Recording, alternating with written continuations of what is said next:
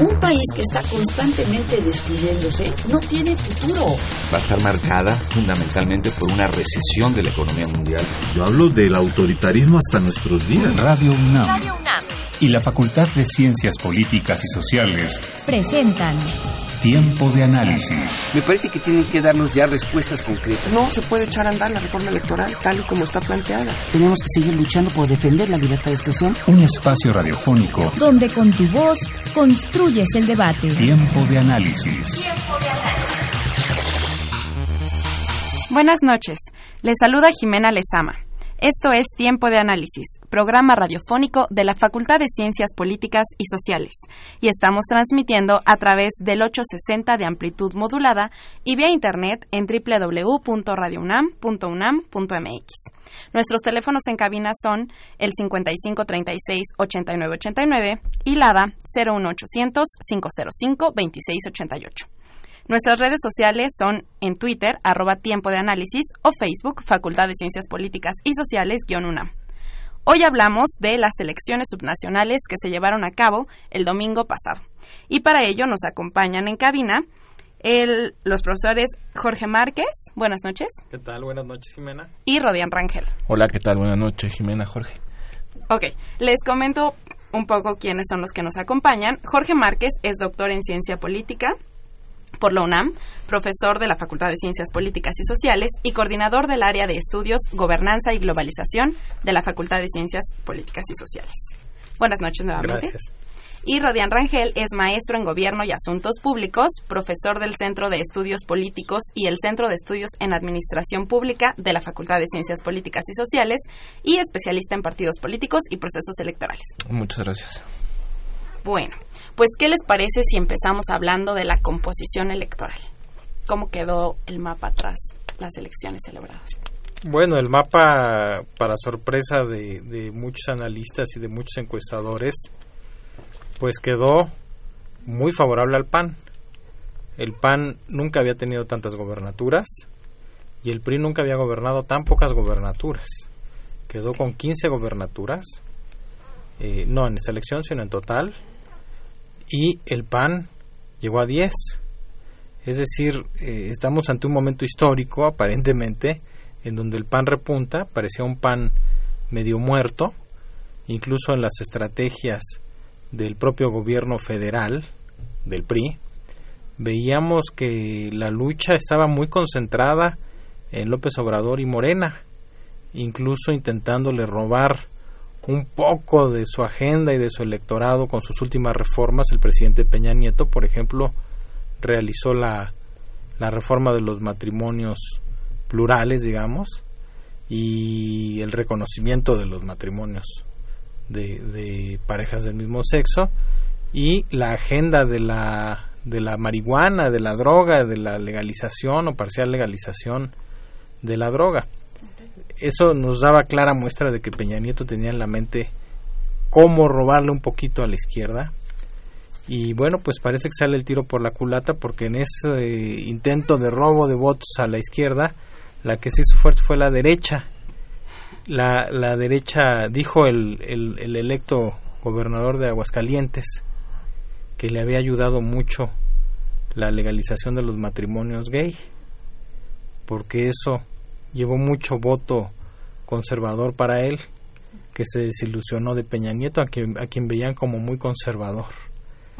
Esta elección, entonces, bueno, pues el, primer, el primer punto que hay que mencionar es que es una gran victoria para el PAN, aparentemente una derrota bastante fuerte para el PRI a nivel de gobernaturas.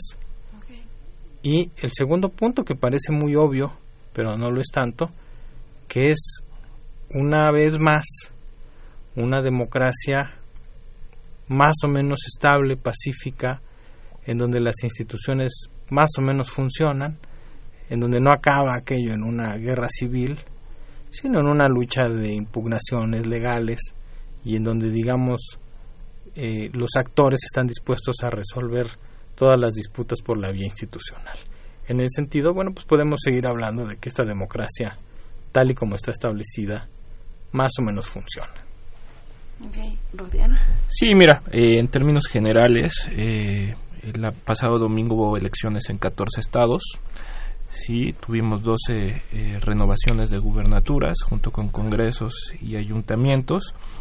Tuvimos una elección local en términos de alcaldías y de congreso en el estado de Baja California y una elección inédita que fue la elección de constituyentes para el proceso que se va a conformar el próximo año aquí en la Ciudad de México para eh, establecer los lineamientos de la nueva constitución.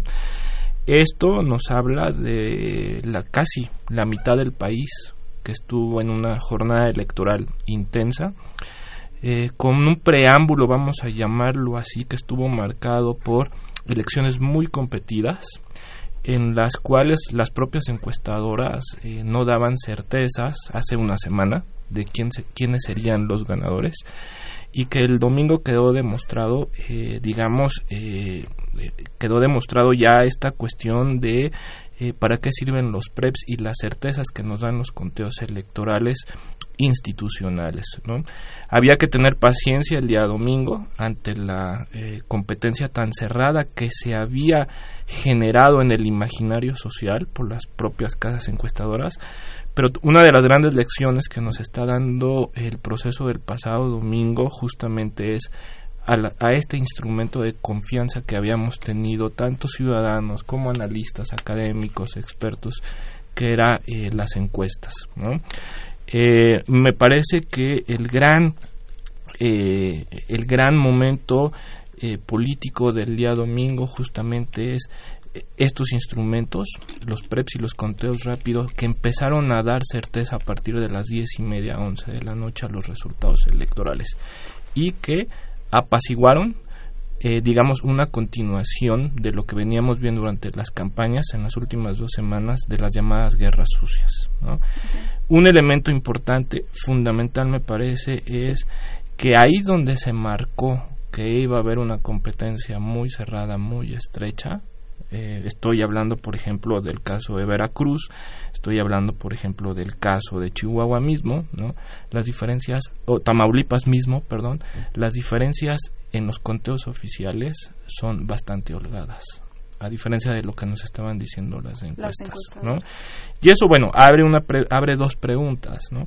En términos sí de una crítica y de proponerle a las encuestadoras un código de ética, vamos a llamarlo así, pero también eh, cómo se comportó el electorado al saber que las elecciones estaban cerradas.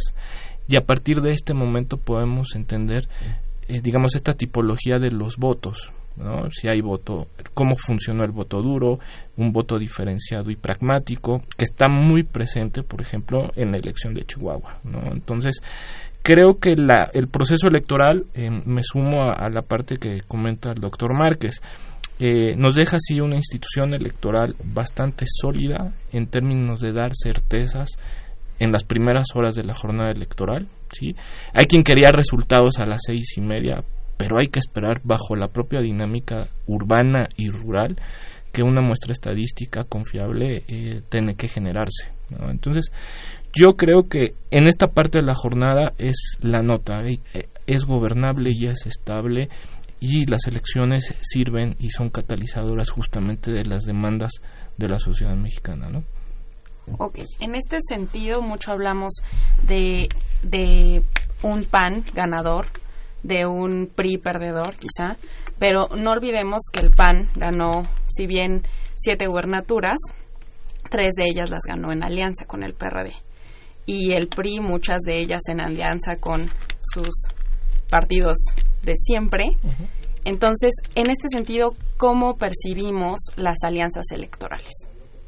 ¿Son, son legales en el término? Sí, sí lo son. Eh, sí lo son, pero eh, digamos lo que tenemos muy claramente es eh, porque hablamos de, grandes victorias del PAN porque son candidatos del PAN porque el PAN llevaba mano en todas estas elecciones y porque el PRD funcionó como un partido satélite del PAN en todas estas elecciones. Es un voto, eh, digo, hay los soñadores que piensan que en México los partidos tienen ideologías y, y se aferran a ellas. Vicente Fox demostró que no, pero ya lo había demostrado antes Salinas y Cedillo, digo. En realidad, la, las alianzas PAN-PRD son alianzas simple y sencillamente anti-PRI. No, no tienen más sustancia que eso. Y tienen un carácter meramente pragmático, ¿no? que es sacar al PRI de las entidades gubernamentales. A los analistas no nos gusta, eh, vamos, a los especialistas no nos gustan mucho estas eh, alianzas pragmáticas. Llegamos a reconocerlas a veces como antinaturales en términos ideológicos. Pero lo que nosotros tenemos que separar eh, de nuestra perspectiva de analista es que a los electores sí les está gustando. Por algo las votan y por algo las ratifican. Ahora bien, en el momento en que las analizamos, ya como gobierno, por ejemplo, lo que uno sí puede decir es que son un fracaso. ¿Sí? ¿Por qué? Porque estas alianzas históricamente no se han renovado en términos de mandatos. ¿Sí? Tienen una efectividad de un sexenio en específico. Te puedo dar el caso de Nayarit, por ejemplo, ¿no? el caso de Puebla mismo, el caso de Oaxaca en esta elección con Gabino Cue. Al final, en, en, eh, en Oaxaca, cuando llega Gabino, eh, llega por una alianza PAN-PRD y lo que estamos viendo con los resultados electorales del pasado domingo es que son es un voto de castigo el que se presentó a esta alianza PAN-PRD. Entonces, yo creo que las alianzas son efectivas en el momento inmediato de la elección, pero no cumplen con las promesas planteadas durante términos de campaña de gobernabilidad, ¿no? Como tú bien dices, creo que eso es uno de los elementos históricos con los cuales ¿no? podemos analizar ya bajo una perspectiva más de eh, eficacia y eficiencia de los gobiernos de eh, que vienen o eh, provienen, perdón, de alianzas partidistas. ¿no? Bueno, las alianzas son un, instrumento para, para, un fin. ¿no? El, el, asunto, como bien dice el, el, maestro Rangel, pues es qué pasa después, ya cuando conformas gobierno o en la siguiente elección incluso, porque son volátiles esas alianzas. Obviamente en el reparto nadie queda satisfecho. Digamos, a menos de que el PRD en este caso sí ya asuma que es un partido demasiado pequeño en esas entidades y se conforme con un pedazo muy chiquito. ¿Por qué al PRI le funcionan mejor las alianzas? Porque eso es lo que pasa. Porque el PANAL o el Partido Verde, digamos, con quien se alíe en su, en su momento, incluso con el PT en algunas ocasiones, ellos ya asumen que son un partido demasiado pequeño, que si bien pueden dar ese 2, 1, 3% en caso de una elección apretada, eh, pero bueno, su aportación es mínima y entonces también sus demandas son mínimas. Digamos, si el PRD asume eso, pues yo creo que estas alianzas no tienen por qué ser un fracaso tan, tan estrepitoso como por ejemplo el de Gabino Cuen, donde no estaba muy claro por qué partido iba y de dónde venía la fuerza, porque efectivamente para vencer al, al PRI de hace seis años, pues hacían falta 50 puntos, porque el PRI sacaba 42, 43, 44 puntos. Era una super fuerza en Oaxaca. Ahora Murat ganó, pero ya no con esos márgenes que manejaba el PRI. Entonces sí era necesario todos contra el PRI para finalmente poderlo derrotar. El asunto también es que, bueno, Gabino Cue lo vimos, pues se tuvo que aliar hasta con el diablo. Y entonces muchas cosas le llevaron a la ingobernabilidad mucho tiempo. Terminó, terminó prácticamente eh, eh, atado de manos. Un gobierno ineficaz, incoherente, que comenzó con una gran alianza con la CENTE, por ejemplo, y terminó con un gran pleito contra la CENTE. Recordemos que la CENTE fue clave en la manera en la que hicieron salir a Ulises Ruiz del gobierno de Oaxaca. Pues después, quién sabe qué pasó, que vino un programa ahí eh, educativo y demás que Gabino Cue quiso sumarse a él y simple y sencillamente no pudo con, con, la gente ahí. Entonces lo vemos traicionando a sus aliados. Y la jornada, la jornada del domingo pues es sí desastrosa para Gabinocue en todos los sentidos. Es una reprobación específicamente a su, a su gobierno. Y por otro lado, pues también es un fracaso para la izquierda. Porque si en algún lugar vimos cómo afectaba la salida de Morena o la ruptura de Morena con el PRD fue en ese caso. Ahora un dato fundamental o una pregunta, ¿no? Si no fuera por las alianzas con el PAN, ¿qué sería del PRD en este momento? ¿no? Porque está claro, en este sentido, eh, los posicionamientos, eh, por ejemplo, de el antagonista de, del PRD, que es Morena. ¿no?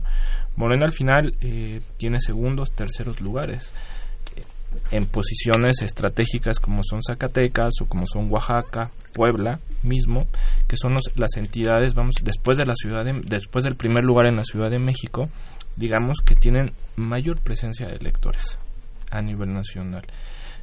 la primera es el Estado de México, después Ciudad de México y estos estados. Ahora bien, el PRD, en términos, cuando uno revisa el, el cuadro general de resultados, si no es por sus alianzas con el PAN, lo que llega a obtener considerablemente es el segundo lugar en Tlaxcala y después el segundo lugar en una alianza con el PAN en Oaxaca.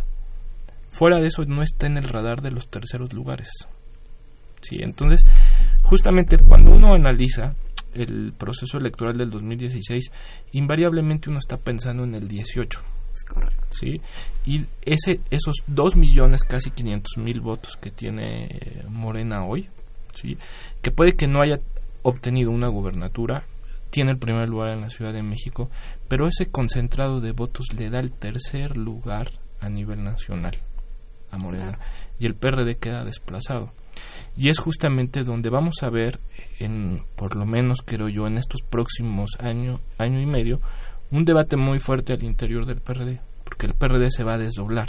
Se va a desdoblar en términos de o me alío con el PAN o me alío con Andrés Manuel. ¿Sí? Puede que Andrés Manuel diga yo voy solo. Y justo lo está y justo lo está haciendo, ¿no? Que me parece que es una estrategia severamente interesante. Porque al ir solo no comparte electorado. ¿sí? Entonces, e, el triunfo es para sí ¿no? Y no tiene que haber como esta reclamación que ya hay en, en el seno de la alianza PAN-PRD, que Anaya festejó solo para sí mismo y no dejó, por ejemplo, que los chuchos estuvieran eh, en la fiesta democrática del domingo, ¿no? Entonces creo que empieza a haber estos, estas eh, se empiezan, perdón, a preconfigurar este tipo de dilemas que van a existir al interior de los propios partidos, ¿no? Entonces, y el Estado de México va a ser, la elección del próximo año en el Estado de México va a ser el mejor laboratorio de este dilema que está a prueba. bueno, yo sí, yo sí veo muy claro que, que por un asunto pragmático que significa muchos millones de pesos, por no decir también muchos millones de electores, el PAN y el PRD van a ir juntos, no tengo ninguna duda, en 2018. Y no tengo ninguna duda tampoco de que, el, de que al PRD le va a tocar poner al candidato para el gobierno del DF. Porque ellos saben que es la única manera de derrotar a Morena. Han demostrado un pragmatismo antiprista por razones, si ustedes quieren, ideológicas o pragmáticas eh, digo, a veces se mezclan las dos cosas, curiosamente, en este caso. Eh, y lo van a demostrar igual contra Morena, porque ya lo demostraron en su comportamiento en la Asamblea, en la Asamblea del Distrito de la, de la Ciudad de México. Entonces, ellos van a ir así. No tengo ninguna duda que le va a tocar al PRD poner el candidato porque tiene muchos más votos que el PAN. Y para el PAN van a ser muy útiles esos votos en la presidencial. Entonces, va, van a, jugar ganar, ganar. De todas maneras, el PRD no tiene un candidato presidencial. No se ve que los chuchos vayan a ser unos candidatos. Entre ellos no se van a elegir para ir por la presidencial, nunca lo hacen. Saben que no tienen mucha oportunidad. Recordemos los fracasos que han sido electoralmente cuando se lanzan ellos. Recordemos a Navarrete, recordemos todos estos fracasos absolutos. Eh, Mancera, pues no, no, no creo que vaya a caber dentro del PRD para el 2018 como candidato. eh, no no tienen un candidato presidencial realmente. Entonces, eh, a menos de que por ahí Graco lograra eh, colarse, pero también lo veo muy remoto. Entonces tenemos la, la situación perfecta. El PAN no tiene un candidato fuerte para el DF o para la Ciudad de México y el PRD no tiene un candidato para la presidencia. Independientemente de lo que pase en el Estado de México, porque el Estado de México se parece nada a la Ciudad de México en el comportamiento de su electorado. Entonces yo creo que esa alianza sí se va a mantener. Yo creo que los chuchos van a pechugar, los van a humillar en ese momento, sin duda. Pero finalmente es preferible aguantar una pequeña humillación en este momento que desaparecer. Porque recordemos que el PRD vive de la Ciudad de México. Sí, correcto. Necesitan, esa es su posición por excelencia, no hay otra. Ya no van a tener otra en mucho tiempo, van a ser un partido local. Rodian. No, ahí simple y sencillamente habrá que esperar. Eh, y un poco la pregunta que yo planteaba, ¿qué PRD va a hacer las alianzas con el PAN ¿no? en términos del 18? Hay que recordar un poco la naturaleza originaria del PRD, de esta confabulación de tribus, de grupos, de sectas, ¿no? Que existen al interior del PRD y que eh, muchas veces, eh, a veces parece que es más difícil gobernar el PRD que la selección mexicana de fútbol, ¿no? Entonces, es interesante esto. Hay, hay que ver qué segmentos y cómo van a ir divididos. Y el Estado de México yo lo pongo en, en, el caso en específico porque hay un, hay, hay un grupo muy duro que dentro del PRD, ¿no? que estaría dispuesto también a coquetear ya con Morena en términos de una salida estratégica hacia la elección del Estado de México. ¿Por qué? Porque en el 18 hay tenemos la, el laboratorio, ¿sí? que va a ser el, próximo año en el, Estado, de México. Pero ese laboratorio sirve justamente su esencia ¿no? es esta cuestión de probar estructura, organización y si las propias alianzas, las eh, rupturas que hay al interior del PRD van a fortalecer a otro partido político. Entonces creo ahí que eh, hay que estar como atentos al proceso en el Estado de México. Eh, no hay que olvidar que hay hay una fuerte presencia, vamos a decirlo así, o había una fuerte presencia tripartidista, PAN, PRI, PRD, localizada geográficamente en el Estado de México, pero ahora con la irrupción de Morena va a haber un, cambio fundamental, me parece, ¿no? Podemos empezar desde Texcoco, por ejemplo, ¿no? Este lado de Morena, la zona oriente, ¿no? Nezahualcóyotl, toda esta zona, ¿no? Luego tenemos lo que era este bando azul, ¿no? Que era Naucalpan, ¿no? Y luego ya toda la parte de Toluca y zonas afines, ¿no? Eh, que pertenece al Moloya, ¿no? A Tlacomulco. Y hay otro, otro elemento también que me parece fundamental del, del proceso eh, de acción nacional y del PRD. Fíjense ustedes, Durango, Veracruz, Quintana Roo, ¿sí? Eh, los candidatos de la alianza PAN-PRD no eran originariamente ni panistas ni perredistas, sino tienen un origen partidista en el PRI. pues regresamos. Son puntos de quiebre bastante interesantes, ¿no? Perdón, regresamos con este tema después de una cápsula de En el Librero que nos ha preparado Carla Ramos y Tania Monreal.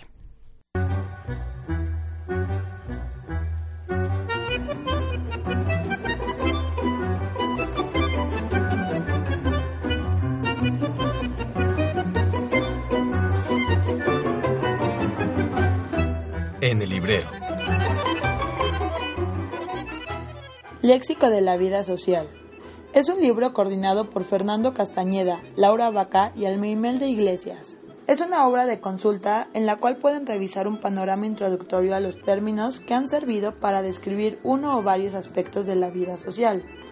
El libro contiene 96 vocablos y es el trabajo colectivo de académicos y especialistas de las ciencias sociales, que viven y sienten el reto de pensar su mundo, de interpretar su entorno y de reflexionar en su tiempo. Léxico de la vida social pretende dar a conocer a estudiantes, profesores y gente interesada en las ciencias sociales algunos conceptos centrales que sirven para interpretar la vida social como la vivimos hoy y atiende a la importancia de la conceptualización y la creación de categorías en la construcción del conocimiento. El libro parte de la esperanza de que dar sentido a la vida social nos permite actuar e intervenir en el mundo con una mayor conciencia de lo que es y de lo que esperamos que sea. Asimismo, el libro está hecho para los que desean estudiar y comprender la vida social, entenderla e incidir en ella.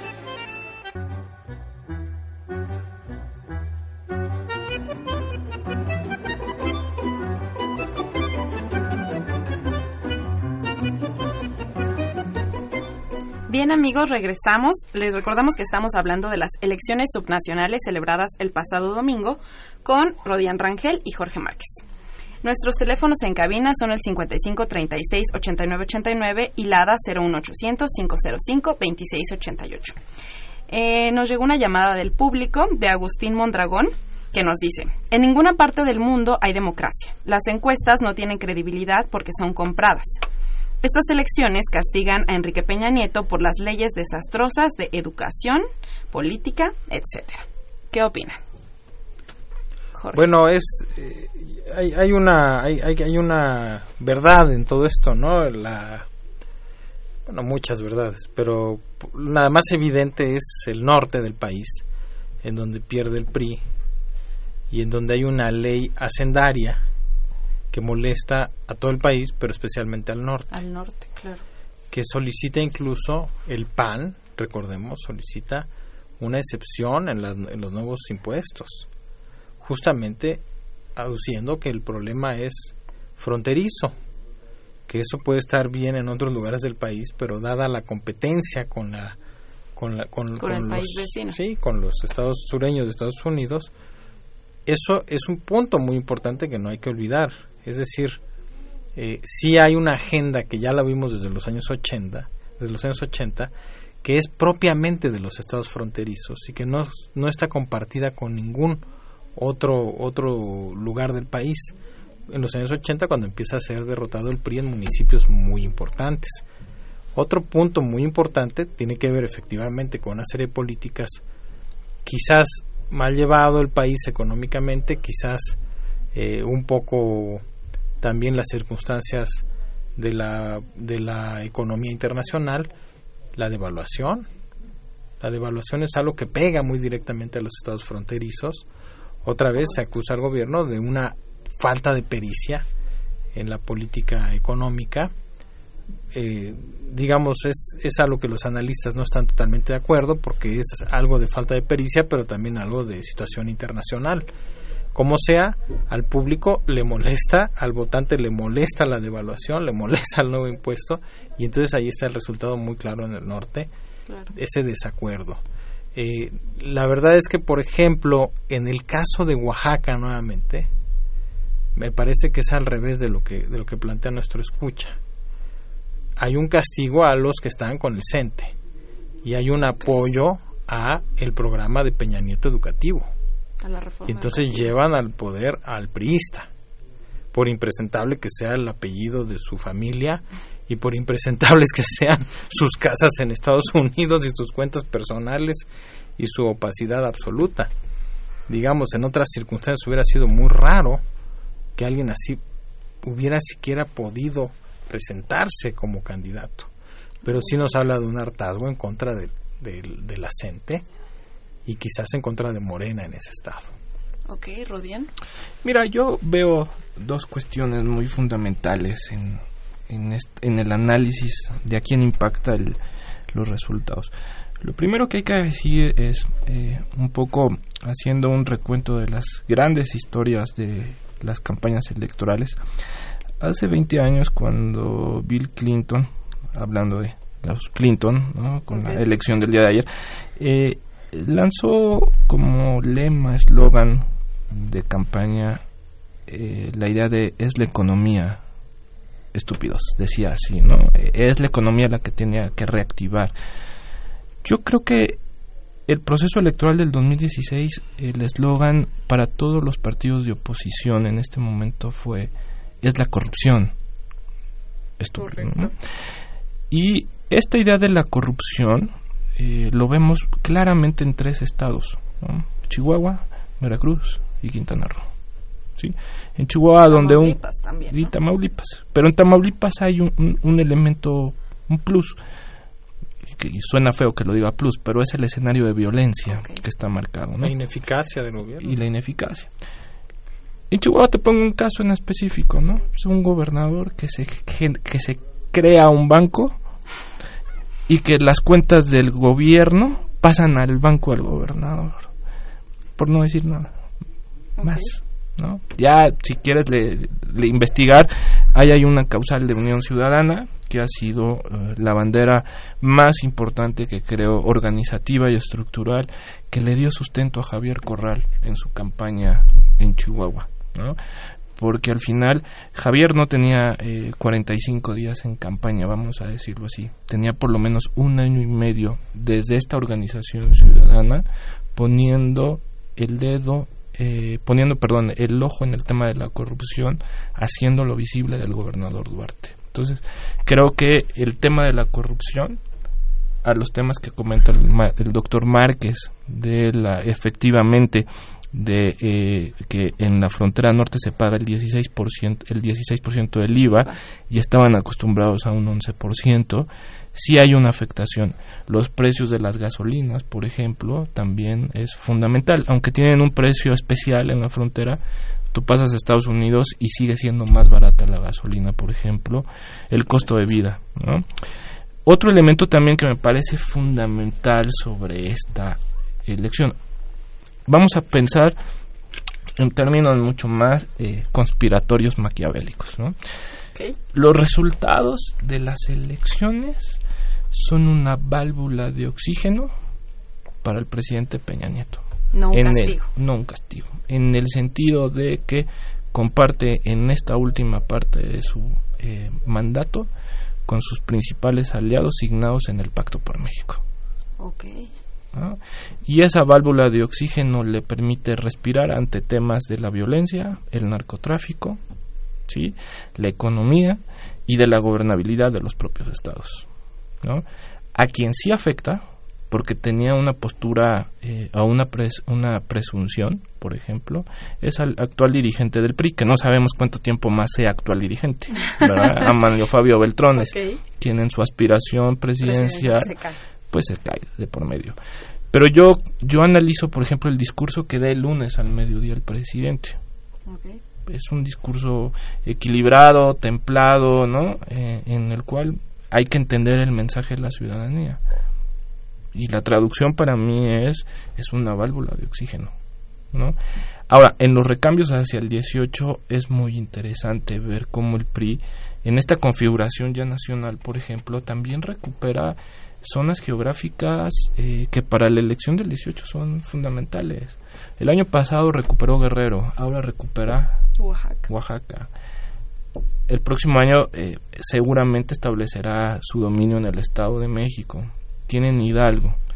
Otro dato fundamental de la elección, solo para eh, dejar esto, los Okay. estados donde hay mayor participación política, mayor participación de votantes, son estados donde el PRI, el PRI perdón, refrenda sus gobiernos. Hidalgo con el 59% y Zacatecas con el 58.39%. Mayor participación. Mayor participación. Mayor participación, sí. ¿no? Entonces, es ahí donde refrenda el PRI manda Okay. a todo esta, a este voto duro. ¿no? Entonces, eso es interesante y tú empiezas a medir, vamos a decir, las zonas regionales de cómo se mueven los votantes, Ajá. cómo se mueven los electores. ¿No? Entonces, sí puede el PAN ganar siete elecciones, tres compartidas, pero ojo, ¿no? no son los estados también que tienen el mayor número de votantes o de electores. Bueno, Veracruz es gigantesco. Sí, pero Aguascalientes no.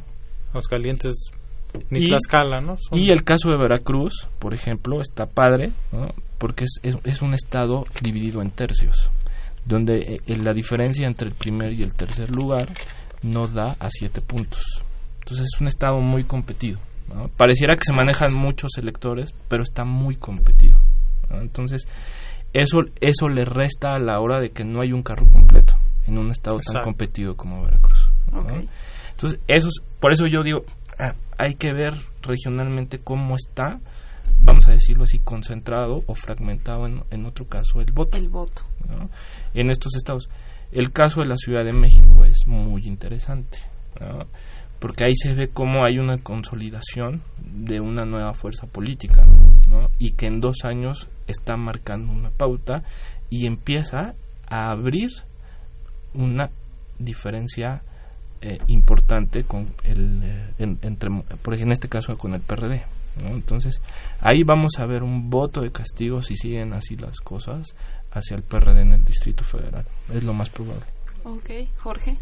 Bueno, el, el, el tema que, del que habla Rodian, de cómo esto configura el futuro del 2018, nunca se sabe bien, porque son muy diferentes las elecciones locales a las elecciones nacionales. Y luego hay una cantidad de cosas que uno no toma en cuenta. Por ejemplo, el hecho de que de que un Joaquín esté ahí en, en Quintana Roo y que haya sido del PRI, pero a la mera hora el gobernador haya evitado. va a ser, quizás va a ser como Maloba, que, que bueno, pues llegó ahí apoyado por, por este, por la Bastida. Sí, correcto. pero pero por, el PAN, PRD. Fue una alianza del PAN PRD. PAN PRD, pero apoyado por la Bastida. Entonces, cuando viene la elección de Peña Nieto, ya no apoya al PAN y al PRD, sino a Peña Nieto. Sí. Entonces, podemos pensar que en Quintana Roo algo así va a suceder. ¿no? En realidad, porque pasan esas cosas en política todo el tiempo. Entonces, y, y por otro lado, los gobiernos se desgastan muy rápido en México. Entonces, el que uno gane no significa que va a ganar la siguiente elección. Eso es importante. Sino que se convierte en el en el en piñata. Todos le empiezan a pegar inmediatamente. Y entonces a veces no te conviene tener las cosas, digo, con excepción de la Ciudad de México en donde ya es muy claro que hay un cierto voto duro y algunas cosas, ¿no? Okay. Pero pero en general ser gobierno es muy desgastante. Y la oposición a veces pues logra cosas muy importantes. Ahora, lo que dice Rodian de Veracruz es muy importante porque, aunque es un electorado gigantesco, pero ese electorado no va a ser todo para un partido, ni ahora ni en 18.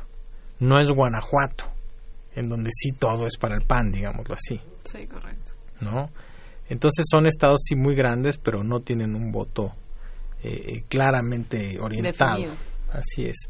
Entonces, bueno, va a ser muy interesante. No, es, eh, yo creo que es muy poco lo que se puede anticipar del 2018.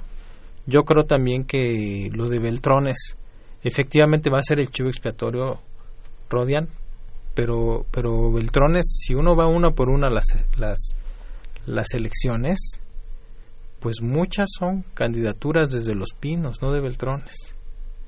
Y muchas veces en contra de los gobernadores y eso a veces es suicida y a veces es bueno, porque los gobernadores manejan una cantidad enorme de recursos por ejemplo, el caso de Tamaulipas, en donde quien se aferra a que ese sea el candidato, candidato terriblemente perdedor, es el secretario de Hacienda, por ejemplo. Entonces, claro, el golpe es a Beltrones, pero ya yendo al análisis más fino, en realidad es una responsabilidad compartida de los pinos y, claro, del, del propio PRI, de la campaña, pero también de las políticas de Peña Nieto. Hoy sale una encuesta terrible de, en, el, en el periódico Milenio, donde vienen los grados de desaprobación estado por estado del, del presidente, de la gestión del presidente. Es verdaderamente escalofriante la baja popularidad del presidente. Y es inevitable que se asocie el presidente con los candidatos del partido del presidente. Entonces, bueno, realmente sí, le van a dar duro a Beltrones, pero no todo es culpa de Beltrones. ¿no? Es, es una cosa más eh, integral, digámoslo así. Sí, quizá le toca más duro porque es la cara, ¿no? Sí, los- claro. Digamos el que los abandera directamente. Pero justamente eh, creo que el, el, el argumento de eh, una válvula de oxígeno para el presidente se Se- justifica se por se, se justifica por estos mismos números, ¿no? Que est- arroja la encuesta de Milenio, ¿no? En este caso. Eh, hay otro eh, dato que me que me salta en este momento, ¿no? Eh, justamente eh, el dirigente estatal en, en Chihuahua del PRI lanzó el lunes una ah, amenaza, vamos a decirlo así. Habremos de buscar la verdad histórica en cuanto a la derrota que vivieron el pasado lunes, ¿no? Eh, ¿qué, qué me quiere decir esto? Que los propios priistas en, estatales, en su soberbia, en, digamos en este exceso de orgullo, no alcanzan a entender, a dimensionar dónde estuvieron las claves del cambio político en sus entidades, ¿no? Y un segundo elemento también eh, fundamental, ¿no? El voto de castigo.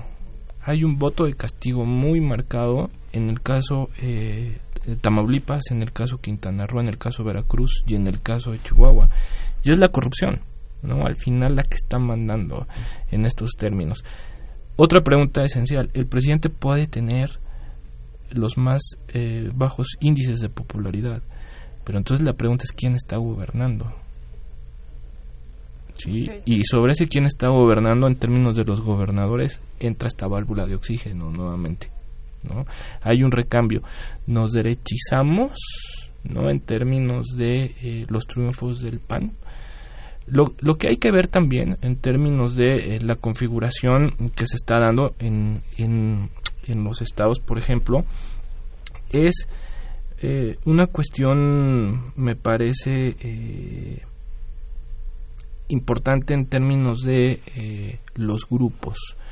En Nuevo León vimos cómo eh, los grupos empresariales se movieron en términos de apoyar a un candidato independiente. Correcto. ¿sí? Este año los candidatos independientes, eh, pues a las gubernaturas quedaron eh, bastante mal. Sí, no, ¿no? figuraron. El que más figuró fue Barraza en Chihuahua, que alcanza por ahí del 18% y quedó en tercer lugar. ¿no? Pero fíjate, hay otro dato fundamental. Los independientes tuvieron éxito en alcaldías. No en gobernaturas, pero sí en alcaldías. Y me meto al caso, perdón, la, la, pero es que estoy como est estudiando ahorita el caso de Chihuahua. Okay. Me meto al caso de Chihuahua. Ciudad Juárez, de donde era el candidato del PRI para gobernador, la obtiene un candidato independiente en la alcaldía. Parral, la tierra del gobernador Duarte, la gana un candidato independiente. Entonces, ¿qué me quiere decir esto? Que si hay un voto de castigo a la figura del gobernador, a la figura del candidato, pero también a la figura de los partidos políticos. Okay. ¿no? Entonces, estos elementos hacen y han permitido también, eh, digamos, estudiar un nuevo nivel de las candidaturas independientes. ¿no? ¿Por qué tienen éxito en esas poblaciones? qué grupos empresariales, qué grupos locales los están moviendo. Y, por ejemplo, en el caso de Monterrey, perdón, de Nuevo León, ¿quién movió eh, a un candidato como es el, el Bronco? ¿no? Correcto. Yo quisiera agregar algo a propósito del, del asunto de los ciudadanos, ¿no? Eh, llama la atención el abstencionismo en la Ciudad de México. Ok. Es una agenda artificial de los políticos que no le interesó, no pegó entre los ciudadanos, no le interesa a los ciudadanos y realmente fue un resultado muy pobre. Algo que debería haber sido, según el punto de vista de los políticos, sí, histórico. Histórico un y histórico. un momento democrático de la ciudad y el cambio y la a nadie le interesó. Sí, fue un abstención, abstencionismo de más del 70%. 72%. Correcto. Y, y, y entonces pero en una ciudad que, que, normalmente vota por arriba del 60, por ejemplo, en la presidencial. Entonces, realmente tenemos que no es una no es parte de la agenda ciudadana. Y ahí vamos viendo este tipo de de cosas, de ocurrencias de los políticos que van a hacer grandes cosas y que lanzan cohetes y le meten mucho dinero y, y a la gente no le interesó llama mucho la atención porque tiene que ver con esto que dice Rodian. Es el castigo a la figura del partido. Los partidos en general. Si hay una ciudad, digamos, de vanguardia en términos de, de sus opciones políticas y de su y de su eh, adel, y de, digamos de su crítica al sistema político, pues es la Ciudad de México. Y ahí está plasmado perfectamente. Se va a hacer una va, va, vamos a tener un constituyente en donde en donde casi la mitad pues no fueron electos en donde 40. los que sí fueron electos fueron electos por una minoría seguramente de voto duro acarreado clientelar interesado directamente en el asunto y esa es la constitución que vamos a tener y lo más chistoso que las figuras independientes por ejemplo que estuvieron para el proceso ¿Contendiendo? ni siquiera alcanzaron el, el, el número de votos ¿no? el número de firmas que había necesitado para inscribirse. No son las mismas, ¿no? O sea, tú revisas el, el, el, los criterios, ¿no? En cuanto a las, el, la el número de firmas para ingresar como candidato independiente y las comparas con los votos obtenidos y son mucho menores, ¿no? ¿Qué pasó aquí? Es súper interesante porque al final esta válvula que eran los candidatos independientes para refrescar, ¿qué pasó ahí? Porque ahí podemos preguntarnos si detrás de esas firmas no hubo también, por ejemplo, estructuras clientelares de otros partidos, de los propios partidos políticos. Sí, para inflar candidatos. Para inflar candidatos independientes. Yo creo que en el tema de la, en el tema de la baja tasa de participación de la Ciudad de México, creo que eh, concuerdo con esta idea del eh, desinterés generalizado que nos lanzan los datos duros. Creo que este desinterés también está dado, vamos a decirlo así, eh, por una cuestión de que los actores inmiscuidos no supieron traducir en términos de efectividad, en términos de importancia a los ciudadanos la naturaleza del proceso constituyente. Es un proceso inédito, un proceso constituyente. Llevamos 99 años reformando, algunos dirían parchando la constitución del 17 para llegar a una nueva constitución federal tendríamos que plantearnos pasar por este proceso constituyente. Correcto. Yo creo que este proceso yo siempre lo vi como ese laboratorio de prueba hacia una nueva constitución de corte federal. ¿Sí? Pero dado el instrumento de prueba que fue el constituyente de la Ciudad de México, sí tendríamos que plantearnos o dejar en stand-by, vamos a decirlo así, la constitución una constitución federal, ¿no? Creo que no hubo esa traducción. Y hay otro elemento también fundamental. La Ciudad de México ha vivido un proceso de desgaste electoral en los últimos años eh, bastante eh, obvio. ¿no? Tuvimos elecciones en 2012, tuvimos elecciones en 2015 y en 2016. A eso súmale que todos los años hay una campaña de votaciones sobre los presupuestos participativos. Correcto. Entonces creo que es parte de una propia dinámica de desgaste de vida electoral de la Ciudad de México.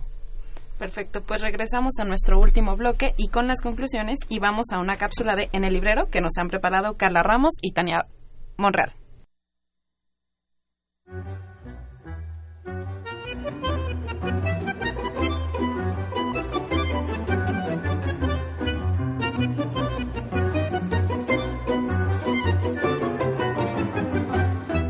En el librero.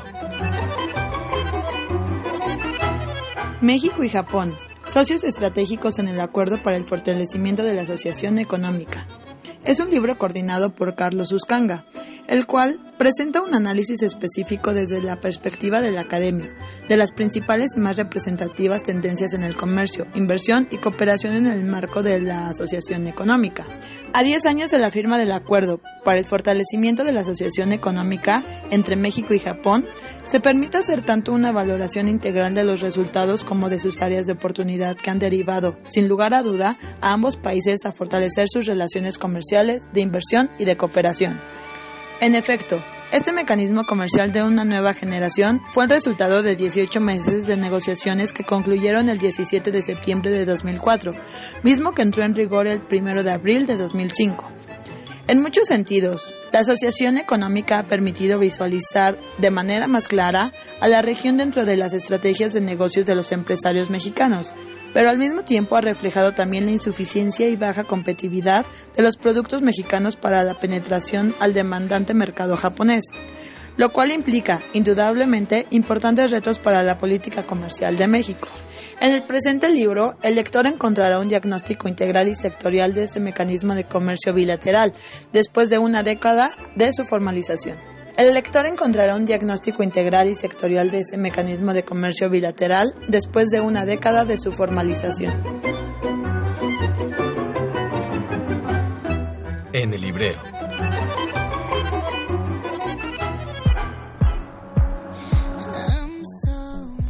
Bien amigos, pues regresamos a nuestro último bloque. Les recordamos que estamos hablando de las elecciones subnacionales celebradas el pasado domingo con Jorge Márquez y Rodian Rankel. Bien, pues en este panorama mucho se ha hablado, muchos actores han, han expresado la urgencia de una segunda vuelta electoral.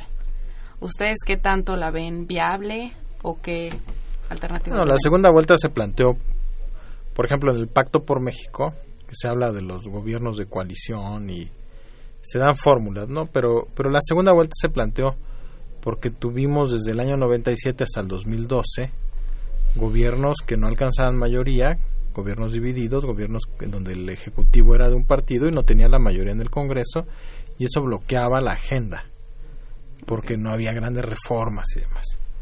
Eh, hay que preguntarse ahora si eso era bueno o malo, porque una vez que llega Peña Nieto, destraba eso y hace las grandes reformas. Algunos pensamos que no fueron del todo buenas esas grandes reformas. Es decir, que Peña Nieto al menos demostró algo, que no hacía falta un gobierno tan mayoritario para llegar a acuerdos. Que ese es el problema de, de, de, una primera vuelta en donde queda todo el voto muy disperso, digámoslo así, o hay una fragmentación o un pluralismo como el que hay en México. Yo pienso que la segunda vuelta en México sería mala, porque de por sí hay tantos abusos y hay tantos excesos, y de pronto darle una mayoría contundente a una fuerza política o a una pequeña coalición de un par de partidos sería realmente desastroso. Porque lo que hace falta aquí son controles y pluralidad y no darle un voto de confianza a nuestros políticos cuando la verdad es que no se lo han ganado. Sí, coincido básicamente con Jorge en términos de la, eh, vamos a llamarlo así, eh, no implementación de una segunda vuelta.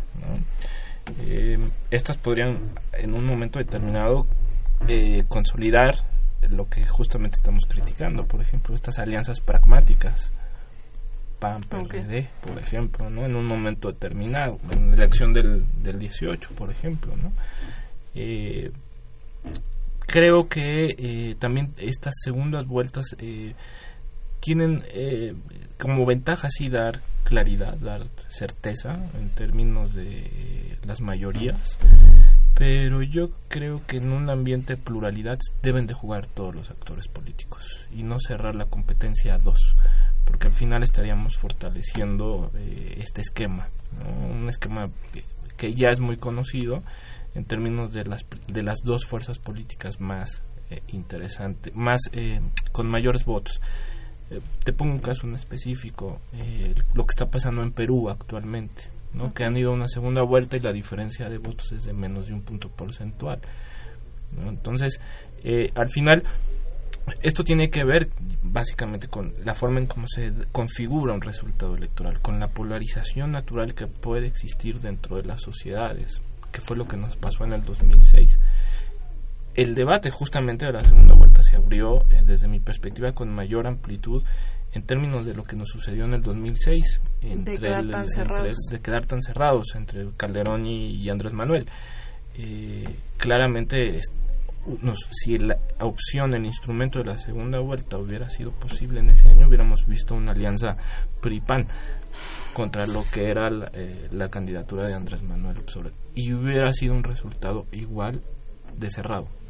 Entonces, eh, creo que la gran traducción que hizo en su momento el presidente Peña Nieto fue justamente entender que tenía que sentar ante la no presencia de este dispositivo sentarse a negociar y sí, eh, contra los principios de algunos eh, partidos, pues tener que trabajar en la idea de un pacto de gobernabilidad que fue bien conocido como el Pacto por México. Eh, lo que vemos es que ese Pacto por México, esa alianza de los partidos junto con el presidente, es lo que le pasa a los a las a los perdón a los gobiernos de alianzas como el PAN y el PRD no alcanzan a traducir las políticas en resultados efectivos en, vamos a decirlo, un corto plazo. Ok, nos vamos con las conclusiones. Dos minutitos, ¿qué les parece si cerramos con qué nos dejaron estas elecciones subnacionales o qué panorama nos arrojan para el futuro de México? Bueno, en general, aunque fueron gobernables, aunque fueron más o menos estables, sí hubo mucha violencia. Okay. Y en algunos estados mataron candidatos, fue muy violenta la jornada, no la jornada en sí, pero sí las campañas. Por otro lado, las campañas sucias fueron terribles, fueron muy difíciles y sobre todo las los gastos no registrados y los gastos registrados siguen siendo campañas muy caras con un nivel de debate muy bajo. Eso tiene que cambiar porque si no se va a seguir polarizando o en el mejor de los casos vamos a seguir como estamos con la corrupción a todo lo que da porque todo el mundo necesita mucho dinero para ganar cualquier candidatura. Yo lo que quisiera dejar como claro es la política importa y en esa importancia creo que es claro eh, establecer tres cuestiones. Una para el tema electoral. Uno, la urgente necesidad, como bien dice Jorge, de establecer lineamientos muy claros sobre la fiscalización. ¿sí? No es posible que eh, solo se tengan registros del 40, 45, 48% de los gastos de campaña en línea que echaron a andar los partidos políticos. Eh, porque al final eh, estos gastos eh, al final vienen del presupuesto público. El otro caso es cómo generamos dentro de esta fiscalización y uso de recursos, cómo le generamos transparencia para saber o cómo empleamos mayores recursos tecnológicos, técnicos, para saber en qué se está gastando, cómo se está gastando y qué es legal y qué es ilegal en términos de las propias campañas. segundo elemento sobre las campañas sucias.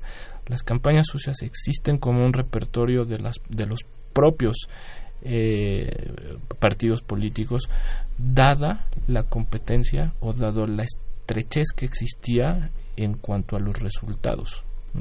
Por eso abundaron en Tamaulipas, por eso abundaron en Veracruz, ¿no? este tipo de campañas. ¿no? A mayor incertidumbre, mayor presencia de este tipo de campañas y urge regularlas también en ese sentido. ¿no? Y un tercer elemento que creo que es muy claro y creo que en términos de reflexión para las casas encuestadoras. Tienen que ser objetivas y éticamente con una eh, corresponsabilidad ética en términos de lo social y no lo particular que como bien decía nuestro radio escucho es que las pagan los partidos y entonces ¿no? el que paga manda en términos de los resultados no creo que es importante que los encuestólogos en este momento pues tengan eh, que acudir a un código de ética en términos también de que en el 18 vamos a ver la madre de todas las batallas y son estos deben de ser instrumentos de confianza y de certeza más creo que esos elementos nos quedan como desafíos no bueno, pues les agradezco que nos hayan sintonizado y el próximo miércoles hablaremos de música y sociedad, sonidos y sentidos con Luis Carlos Sánchez, Dunia Donde y Rebeca Álvarez. De las, lo que podemos decir de, de, estas subelecciones es que justo son un laboratorio, me quedo con eso, son un laboratorio que no nos arroja certezas para nada, todo puede cambiar, simplemente el año que viene tenemos un laboratorio muy interesante que es el Estado de México. Me quedo con esta parte del, abstencionismo en la Ciudad de México entendido como un desgaste, también entendido como un tema que no le interesó al electorado, con las particularidades regionales de cada estado para esta alternancia de, de, partidos, el castigo que no solo es al presidente, que quizá pueda ser esta válvula de escape que nos plantó Rodian, sino que es un castigo a los políticos y un castigo sobre todo a la corrupción que la gente está harta de, de estas de esta de esta política opaca de estos gastos injustificados que justo esta este esta manera en la que se llevan las campañas es un gasto opaco sigue siendo opaco y hay que poner el dedo ahí entonces, pues me parece que será, será interesante que analicemos estas elecciones, pero que no, no, no las magnifiquemos como algo que ya está planteado para el 2018, sino que hay que ver cómo, cómo siguen evolucionando las cosas. Bueno, pues les agradezco. Los invito a seguirnos en vía Twitter en arroba tiempo de análisis y en el Facebook Facultad de Ciencias Políticas y Sociales-UNAM. En la cabina estuvo don Humberto Sánchez Castrejón. Este programa es producido por la Coordinación de Extensión Universitaria de la Facultad de Ciencias Políticas y Sociales y dirigida por Luciano Mendoza. La coordinación de producción estuvo Claudia Loredo. En la producción de cápsulas y montaje, Guillermo Pineda, Tania Monreal y Carla Ramos. Se despide de ustedes Rodián Rangel. Gracias, buenas noches por escucharnos. Y Jorge Márquez. Muchas gracias, buenas noches. Yo soy Jimena Lezama, buenas noches. Esto fue Tiempo de Análisis. Tiempo de Análisis Una coproducción de Radio UNAM y la Coordinación de Extensión Universitaria de la Facultad de Ciencias Políticas y Sociales.